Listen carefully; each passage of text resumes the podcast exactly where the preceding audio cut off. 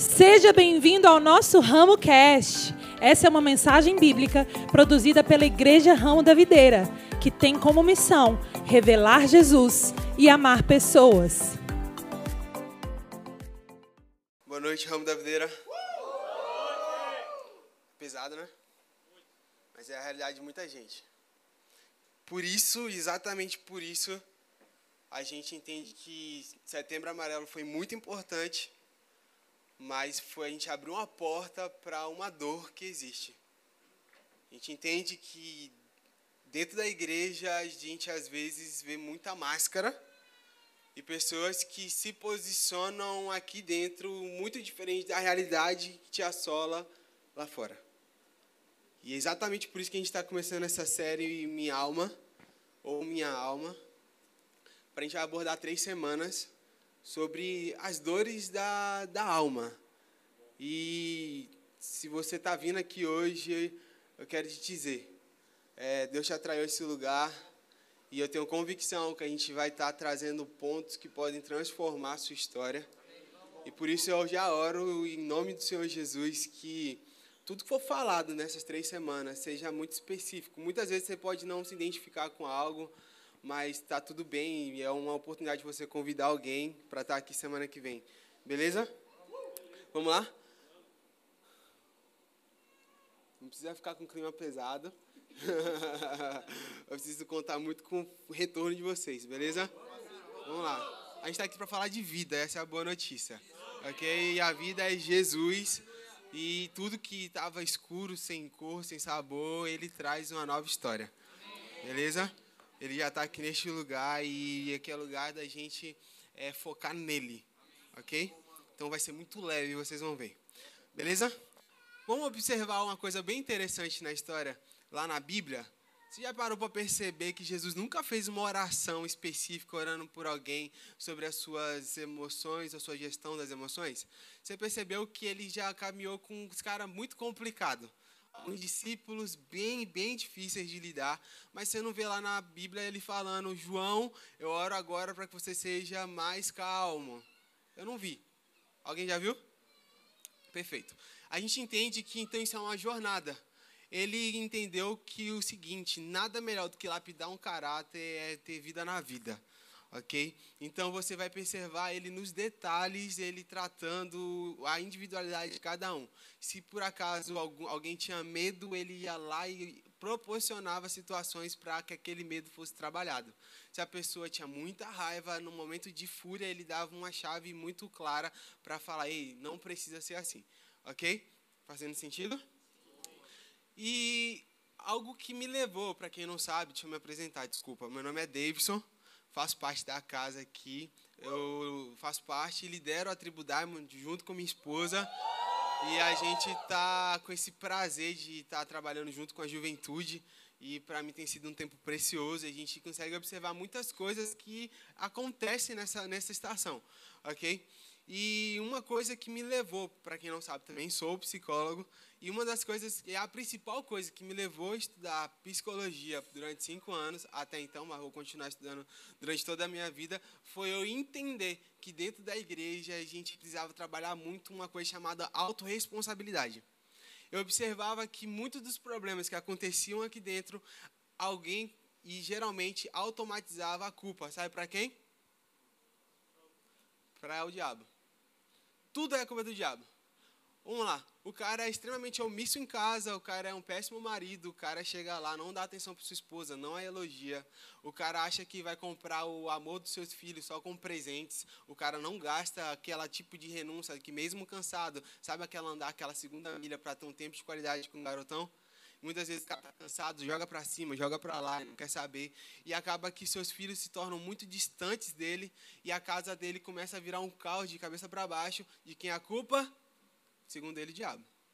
Mas ele não assume a autorresponsabilidade dele de entender que tem papéis que a gente precisa fazer para a gente ter, é, é, assumir essa responsabilidade e também a gente definir quais serão os resultados disso. Porque se eu invisto no meu relacionamento, se eu invisto na minha esposa, nos meus filhos, geralmente, o que, que eu vou colher disso? Um amor incondicional. Uma submissão, uma, uma, um, um, um, amor incondicional dando à minha esposa, um olhar de admiração dos meus filhos. E isso faz parte de alguém que é autorresponsável, ok? Eu não estou aqui tirando toda a culpa do diabo, porque tem coisa assim que ele bota o dedo lá, a coisa fica meio complicada, mas nem tudo é culpa dele, ok? Então, vamos lá. É, o tema de hoje da primeira parte da nossa série é Assim como eu me vejo, eu sou. E eu queria trazer luz para um assunto muito importante, às vezes muito pouco falado, que é sobre a autoestima. Bota no telão, por favor. Pronto. A gente pode observar que a autoestima ela é, ela é sustentada por quatro, quatro pilares. Quais são eles, Dedê? Autoconceito, autoimagem, autorreforço e autoeficácia eles em comum acordo, se eles estão bem trabalhados, a gente tem uma autoestima alta. Se eles não estão bem trabalhados, nós temos e tendemos a uma autoestima baixa. O que é auto, autoconceito? Eu vou passar bem raso nisso aqui. Vocês podem aprofundar isso mais um pouco, um pouco melhor em casa, tá? Autoconceito é o conceito e o que eu entendo de quem eu sou.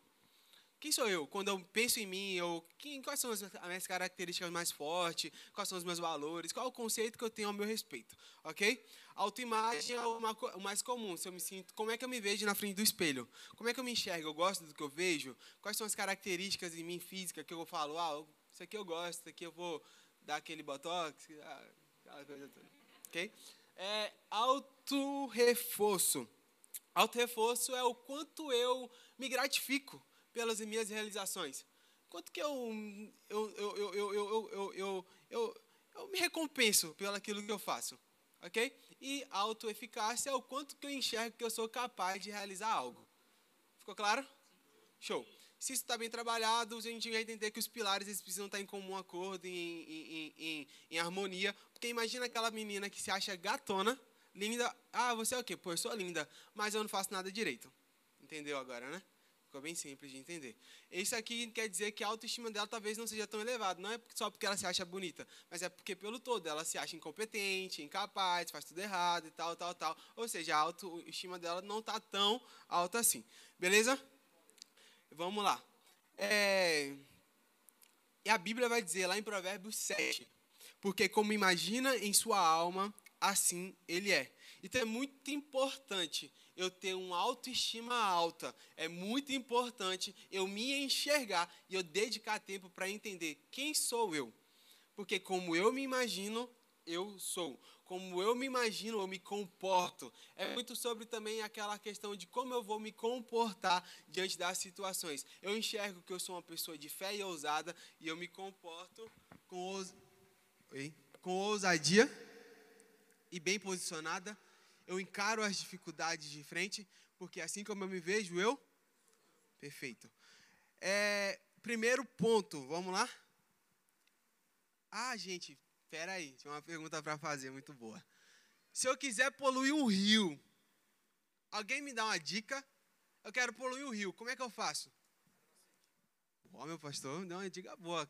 Quem mais quer dar alguma, alguma opinião? Joga lixo. Joga lixo aonde? No rio, acho que vai demorar por ele todo, né? Vai ter que ser muito lixo, ok? Mas a gente vai na nascente, como o pastor falou, rapaz, eu te garanto que tudo que sair de lá vai estar poluído. Uau! Agora eu te pergunto, qual é a fonte do ser humano? Prega comigo, galera. Qual é a fonte do ser humano? Não, o seu coração. Porque do, do seu coração onde estão as suas emoções. E a palavra vai dizer algo muito interessante. Sobre tudo que se deve guardar, guarde o teu coração, porque dele procede a fonte da vida. O que é que tem entrado no seu coração? Do que você tem se alimentado, do que, é que você tem assistido, do que, é que você tem ouvido, o que, é que você tem conversado? A tua emoção, o teu coração blinda ele? Bora fazer esse combinado?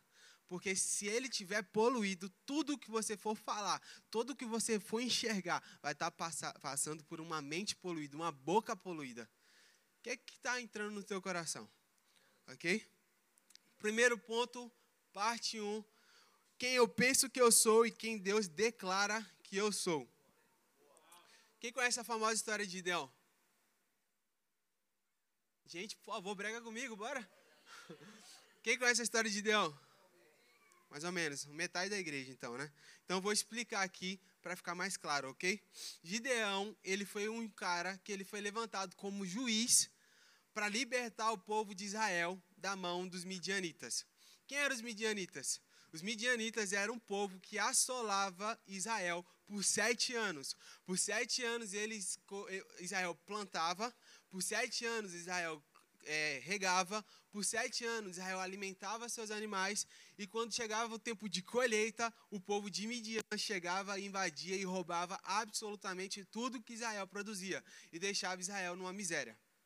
Esse era o cenário que Israel se encontrava. Israel, aquele povo que Deus libertou do Egito, da mão de Faraó, que passou pelo mar com os pés enxutos e viveu milagres sobrenaturais. Agora eles estavam passando um tempo extremamente difícil. E depois de sete anos que eles estavam passando por essa situação, eles entenderam que eles precisavam voltar, porque eles estavam em uma época onde eles estavam com muita idolatria, eles tinham esquecido de tudo que o Senhor tinha feito, e eles estavam numa estação de idolatria de outros deuses. E eles perceberam que a conta não estava fechando, o cenário não estava muito gatinho, e eles entenderam que eles precisavam clamar por socorro. E o Senhor foi muito bondoso e respondeu a oração deles e procurou alguém que pudesse ser o libertador deles dessa condição. Ok? Ficou claro, ficou bom. Ficou bom. Vamos lá. É... Senhor, por favor, nos ajude. Aí o Senhor falou: Tá bom, vou lá, vou ajudar essa galera. Eles foi e procurou um cara, esse cara chamava Gideão. Onde Gideão dava, estava? Escondido, malhando trigo para que os midianitas não encontrassem ele. Ou seja, ele estava morrendo de medo, escondido lá, malhando trigo. E eu não vou ler a Bíblia agora, mas eu vou parafrasear o que ela diz, ok? Você pode chegar em casa, estudar e meditar, porque tem muita coisa boa na história de Gideão, e ela está lá a partir de Juízes 6, beleza? O povo clamou por socorro ao Senhor, e o Senhor levantou Gideão quando ele estava malhando trigo para esconder dos midianitas, e disse: o Senhor está com você, poderoso guerreiro. Diz, fala comigo, poderoso guerreiro. poderoso guerreiro. Gideão respondeu: Ah, Senhor, se o Senhor está conosco, por que, que aconteceu tudo isso? Onde estão todas as suas maravilhas que os nossos antepassados nos contaram quando diziam: Não foi o Senhor que nos tirou do Egito? Mas agora o Senhor nos abandonou e nos entregou nas mãos, dos, nas mãos de Midian. O Senhor respondeu: Vai nessa tua força e livra Israel das mãos dos midianitas. Não sou eu que estou te enviando? Gideão respondeu: Senhor, como que eu posso libertar Israel? A minha família é a mais pobre de Manassés e eu sou o menor da minha família. Vamos entender esse cenário, porque tudo tem um porquê ele não chegou a essa conclusão sozinho de que ele era da família mais pobre, ele não chegou nessa conclusão sozinho de que ele era o mais fraco da sua casa, ele não chegou nessa conclusão sozinho de que ele fazia parte de um povo abandonado por Deus. Tem um contexto nisso e por isso eu convidei meu amigo para ajudar a gente a entender esse cenário. Muito bom, né, velho? Eu tenho a honra de ter amigos que são palhaços, literalmente. Ele é, ele é muito incrível. Obrigado, amigo. Mas você observa que não necessariamente é, é, é nos comentários sutis que as crenças são instaladas. E ele começa a, a, a, ele não, a gente começa a começar, a gente começa a começar, a gente começa a, a, se enxergar de acordo daquilo que são declarados sobre a nossa vida. As comparações, as murmurações, Alguém teve aquela avó, aquela mãe meio murmurenta? Tudo tá ruim. Aquela tia que tá tudo mal. E aquela comparação, você nunca tá melhor do que ninguém, porque tá todo mundo melhor do que você, e aí você vai sendo instalado que, cara, eu não sou suficiente. Nada que eu faço é suficiente. E é por isso que eu queria te trazer a você enxergar qual o cenário que Gideão se encontrava. Por isso que de prontidão o Senhor apareceu com ele e declarou verdades. Deus, eu sou contigo, valente guerreiro. Eu sou contigo, liberta o povo. E ele, cara, ele não conseguia enxergar. Como que ele enxergaria isso? Não tem como. Então, de resposta que ele tinha, ele respondeu que o coração dele estava cheio. Eu sou fraco, eu sou de uma terra abandonada, eu sou da menor da minha casa. Todo mundo é melhor do que eu, eu não sirvo para nada. E eu estou falando com algum improvável aqui hoje? Então vamos para o segundo ponto. Pode botar o vídeo, Andressa, por favor?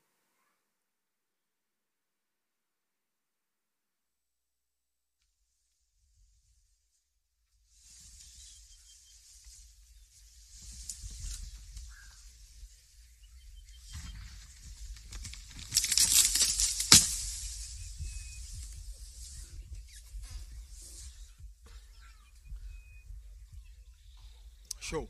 É só isso. Mais uma historinha, ok? Estão comigo? Esse vídeo aí, vamos dizer que o é Jamison. Ele gravou lá no stories dele.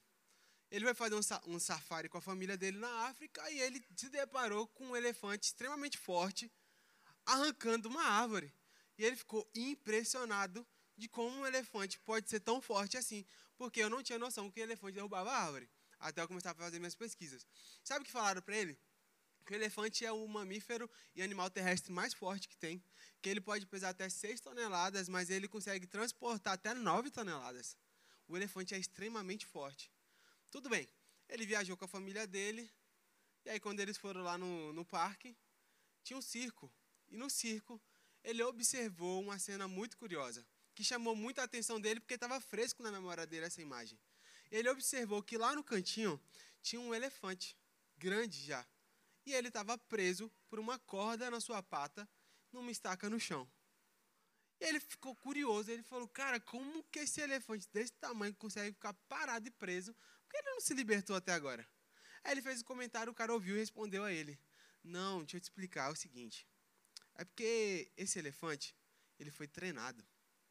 Quando ele era um bebê elefante, tinha uma corda na perna dele, na, na pata dele, que também prendia ele a uma estaca. Só que naquela época, aquela corda era suficiente para prender ele. Naquele momento, quando ele era um bebê elefante, ele tentava se desprender, ele tentava sair, ele gastava energia até que a ponto que às vezes machucava a própria pata, de tanto que ele tentava. Só que não era suficiente, porque naquela época ele não tinha força suficiente. Só que aconteceu um momento que aconteceu. O que, que aconteceu? Uma apatia tomou conta dele. Porque ele começou a acreditar que o destino da vida dele era ficar aprisionado nessa cadeia. Esse elefante eu estou falando de mim de você. Aqui sou eu e você. Essa corda são as crenças e os traumas que foram instalados na sua vida e que você está paralisado muitas vezes, sem conseguir enxergar o seu real potencial, porque você já tentou muito, cara. Você já gastou muita energia. Você já se machucou muito tentando sair dessa condição. De tudo que te aprisionava, você não aceitou de cara, de primeira. Mas, uma hora você falou: não tem mais jeito para mim. Acabou minha história, eu estou fadado a fracasso. Todo mundo nasceu para ser feliz, mas eu não. Eu estou falando com alguém? Na psicologia, o nome disso, sabe como é que chama? Desamparo aprendido. É quando a gente é condicionado a acreditar que não tem mais uma saída. Os animais são testados à base de choque. Eles tomam tanto choque e eles não têm saída até o momento que as portas se abrem. Mas eles já tomaram tanto choque que eles falam, não tenho mais o que nem energia de acreditar que isso é real. E eles ficam parados tomando choque. Isso acontece com os animais, mas também acontece com a gente. Mas eu estou aqui para dizer algo. A sua história não acabou aqui. E Deus pode fazer tudo novo. Em nome de Jesus, eu declaro novas estações começando na nossa vida. Eu declaro novas realidades. Eu declaro que essa série, em nome de Jesus, não é só mais uma série. Em nome de Jesus. Precisamos ter uma percepção de algo muito importante estações passam. E há uma diferença muito grande, gente, entre andar em círculo e andar em espiral. Andar em círculo, tu não sai do lugar. Mas você está andando em espiral, sua vida não parou. Você está, ó, indo. Às vezes parece que está repetindo a mesma coisa, parece que você não sai do lugar. E você não parou para entender que você não é mais o mesmo. A sua força não é mais a mesma que você tinha antigamente. Você é uma nova pessoa. Os desafios te forjaram, te, fazer, te fizeram ter novas óticas, novas perspectivas. Só que muitas vezes você já está apático às realidades que você, a realidade que você se encontra. Mas eu vou te dizer algo muito importante agora. Precisamos ter uma percepção do aqui e agora. E você precisa entender quais são os recursos que eu já tenho hoje, que podem ser atributos que vão me tirar dessa situação hoje. Às vezes você já tem tudo que você precisa para sair dessa situação. E às vezes você precisa parar e se enxergar e se conhecer para entender quais são os, os atributos que você precisa desenvolver para você sair dessa realidade. Ficou claro que às vezes a gente já tem, mas às vezes precisa parar para olhar para dentro para entender o que, que ainda falta e qual vai ser o meu foco agora para eu aprender Será que eu estou precisando desenvolver minha comunicação para poder sair desse relacionamento tóxico? Ou essa casa minha que só tem briga? Será que eu estou precisando desenvolver uma, aprender a me comunicar melhor? Será que eu estou precisando enxergar algo para eu sair desse relacionamento tóxico? O que, que será que eu preciso desenvolver hoje? Aí você reflete aí. ok? Vou te dar uma boa notícia agora também. Deus permite situações acontecerem para nos fortalecer. Não queira fugir da, de, de um lugar de dependência. Ah, mas eu vou ser dependente de Deus. Queira ser dependente. Porque o lugar mais seguro que você pode estar é na dependência total do Senhor Jesus. Esse é o lugar mais seguro. Não fuja desse lugar. Às vezes nós oramos pedindo força, sabedoria, coragem. Sabe o que, que Deus responde? Ok. Tome as situações para desenvolver sua sabedoria. Tome dificuldades para você aprender a administrar. Ah, eu preciso de coragem. Toma desafios maiores e mais maiores e que parece que vão te sucumbir. Deus está falando, calma, vai para cima, você vai conseguir. É assim que Deus trabalha. Eu estou te falando baseado na Bíblia. Leia a Bíblia que você vai aprender como é que é o caráter de Deus. Sabe como é que terminou a história de Gideão? Ele acreditou no que Deus falou depois de muita luta. Você vai estudar a história dele, você vai perceber que ele fez várias provas para ele entender que era realmente Deus falando com ele e que de fato ele seria o escolhido para libertar o povo de Israel. Deus, eu vou botar aqui uma, uma, Eu esqueci o nome, gente, mas vamos comigo. Eu vou colocar essa manta aqui e vai chover de noite, mas a manta vai ficar seca. Tudo vai estar molhado, mas a manta seca. Ele acordou, aconteceu. Ele falou: tá, mas se é o Senhor mesmo, vou fazer o contrário agora. Isso aqui vai ficar molhado e o restante tudo seco. Aí aconteceu, estava seco. Ele falou, beleza, é Deus mesmo. Lascou, vou para cima então. Então, é assim que aconteceu. Foi um processo, gente. Não, não, não, não, não, não, não, não fique triste com o seu processo. Sabe, processo é processo. Processo é tropeçar. Processo é tentar e falhar. Processo é precisar começar, recalcular, reconectar. Isso é processo. Você não precisa acertar tudo de primeira, ok? Viva o processo. É? Vamos lá. Como que foi depois que Gideão entendeu que era o próprio Deus falando com ele? Gigi, esqueci do, do relógio. Gideão, ele foi para a guerra. 32 mil homens começaram a acreditar em um covarde. 32 mil homens foram seguir Gideão. Mas lembra que eu te falei do caráter de Cristo? De Deus, como é que ele funciona, ele olhou para Gideão e falou: Hum, cara, parabéns, viu? Conseguiu levantar um exército. Mas vamos fazer o seguinte: está muito fácil. Você vai falar que você vai vencer essa guerra e você vai falar que foi com a força do seu braço. Vamos fazer o seguinte: vamos dificultar isso aí. Fala com eles que aqueles que estiverem com medo podem ir para casa. Gideão falou: galera, quem está com medo, está achando que vai dar ruim, porque o exército que eles foram enfrentar foi de 135 mil homens. Ele falou, então quem que achar que vai dar ruim, que a conta não está batendo, pode voltar para casa. De desse, dessa galera toda, ficou 10 mil. Dos 10 mil, Deus falou, hum, ainda estou achando que está muito fácil. Bora apertar essa corda aí. Faz o seguinte, vai lá para o rio, vai beber, leva a galera para beber água. Quem for vigilante e não tirar a espada da mão em momento algum e levar a água até a sua boca e ficar vigilante a todo momento, esse é teu exército. Aqueles que largarem tudo, botar a cara na água, esse aí você manda para casa. Dos 10 mil homens, sabe quantos que sobrou? 300 homens. Agora me fala, cara, como é que 300 homens vai ganhar de 135 mil? Como que um homem vai ganhar de 450? Se for fazer cálculo, é 1 para 450. Impossível, mas seu Deus é o Deus do impossível. Por isso que eu te falo, não queira sair de lugar de dependência. Você quer viver uma vida de milagre? Busca um lugar de dependência. Você quer viver milagre após milagre? Não fuja do lugar de dependência. O seu Deus é o Deus do impossível.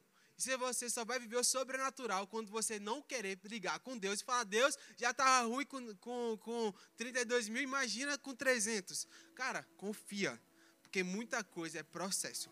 Eu esqueci de ler um versículo, bota no telão, por favor, Romanos 5, por favor. Olha o que a Bíblia vai dizer. E não somente isto, mas também nos gloriamos nas tribulações. Fala comigo, nos gloriar, nos gloriar. nas tribulações. Ok. Sabendo que a tribulação, ela produz paciência. E a paciência, a experiência. E a experiência, a esperança.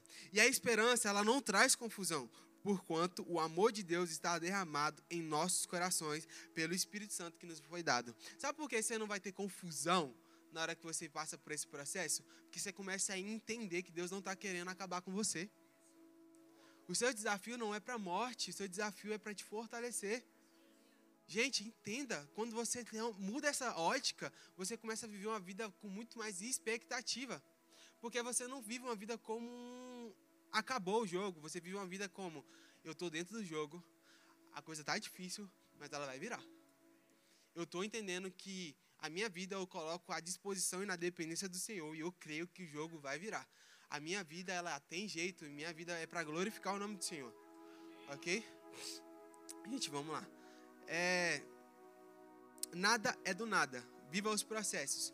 Olha essa frase que o pastor André Fernandes falou que eu falei, uau. O evangelho ele não fala de filhos mimados, poupados da, da batalha. O evangelho fala sobre homens forjados na batalha. Eu posso te falar de uma experiência que eu tive pessoal no dia que eu fui aceitar Jesus, cara, parece que minha vida fez assim, ó, ru. Gente, eu tinha uma condição de vida muito estável.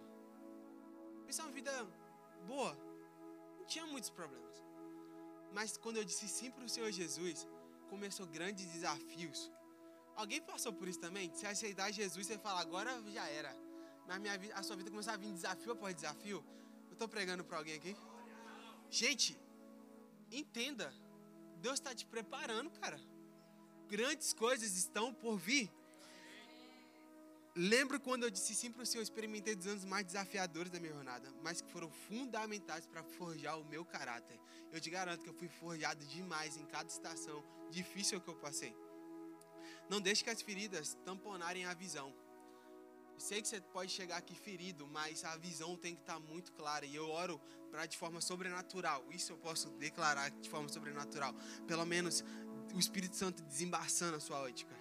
Para você poder enxergar que Ele está com você a todos os momentos. Agora, viva seus processos, ok? Isso eu não vou orar de forma sobrenatural para do nada você começar a ter uma mentalidade já preparada. Isso é processo. Mas o Espírito Santo eu vou declarar em nome de Jesus ele limpando a sua ótica, a sua lente. Ok? Terceiro ponto. Pra gente ir pro final. Eu não tive muita criatividade, aí o nome ficou dependente. Gente, eu lembrei de uma história. E vê se faz sentido com o que a gente já conversou. Lembra que eu falei de um termo da psicologia chamado desamparo aprendido? Aí eu lembrei dessa história. Olha que interessante. A cura junto ao tanque de Betesda. Vai pegando. Algum tempo depois, Jesus subiu a Jerusalém para uma festa dos judeus. Há em Jerusalém, perto da porta das ovelhas, um tanque que aramaico é chamado de Betesda. Betesda. Tendo cinco entradas em volta. Ali costumava ficar grande número de pessoas doentes e inválidas, cegos, mancos, paralíticos. Eles esperavam o movimento das águas. De vez em quando descia um anjo do Senhor e agitava as águas. O primeiro que entrasse no tanque, depois de agitadas as águas, era curado de qualquer doença que tivesse. Um dos que estavam ali, ele era paralítico, fazia 38 anos. Cara, fala comigo, 38 anos. Quando. É, é, 38 anos. Com 38 anos. Quando viu deitado e soube que ele, que, que ele vivia naquele estado durante tanto tempo, Jesus lhe perguntou: O negócio tá feio, né? Você quer ser curado? Aí ele respondeu assim: Disse o paralítico: Senhor, eu não tenho ninguém que me ajude a entrar no tanque quando a água é agitada. Enquanto eu estou tentando entrar, o outro chega antes de mim. Aí ele falou: Vou nem tentar mais. Entendeu? Pegou? Já foi, estou fadado ao fracasso. A minha história acabou aqui. Isso é desamparo aprendido. Isso aqui, gente, é o que às vezes, muitas das vezes, a gente se encontra. Sem energia para nem tentar mais. E agora a coisa vai começar a esquentar. Então Jesus lhe disse: Levanta-se, pegue a sua maca e ande. E imediatamente o homem ficou curado. Pegou a maca e começou a andar. Tem coisa, gente, que não dá mais sozinho. Por isso que eu te falo, não tente sozinho. Chama para sua jornada Ele. Jesus, caminha comigo, me ensina aonde ir, de que maneira fazer. Você não precisa andar só. Você não precisa andar só. Hoje você pode sair daqui com um auxiliador. Jesus, o próprio Espírito Santo habitando em você. Eu não sei como você chegou aqui, talvez com um vazio muito grande, talvez sem expectativa de viver dias incríveis. Talvez você chegou aqui falando: acabou para mim, não tem mais jeito. Às vezes você chegou aqui cansado, machucado, as correntes, lembra? Te machucaram e te feriram. Mas o Espírito Santo, ele fazendo a habitação dentro de você, eu posso te dizer, talvez a coisa fique mais complicada, como ficou para mim. Mas você pode ter alegria nas atribulações. Você pode começar a ressignificar o olhar para como a forma que Deus trabalha em nossas vidas. Você pode ficar de pé.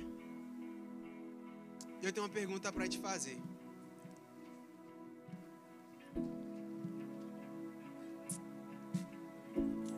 Posso fazer?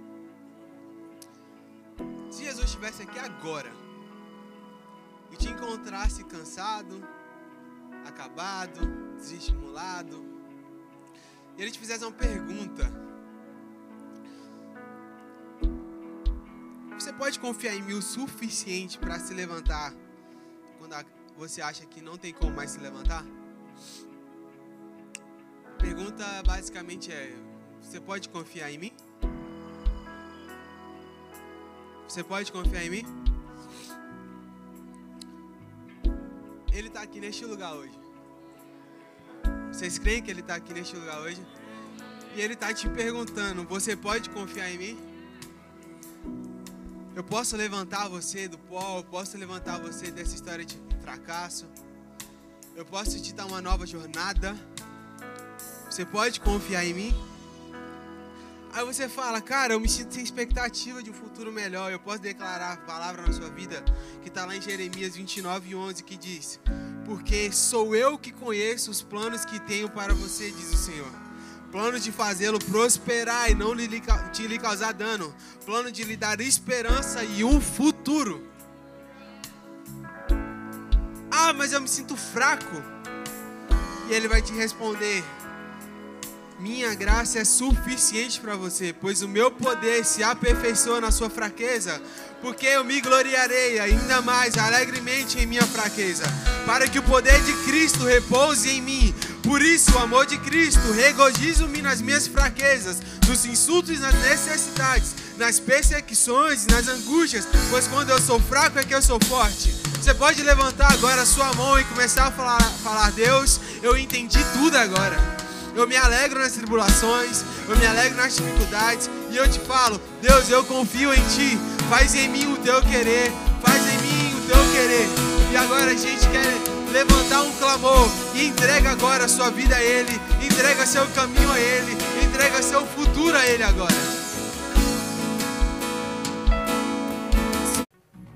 Essa mensagem te alcançou?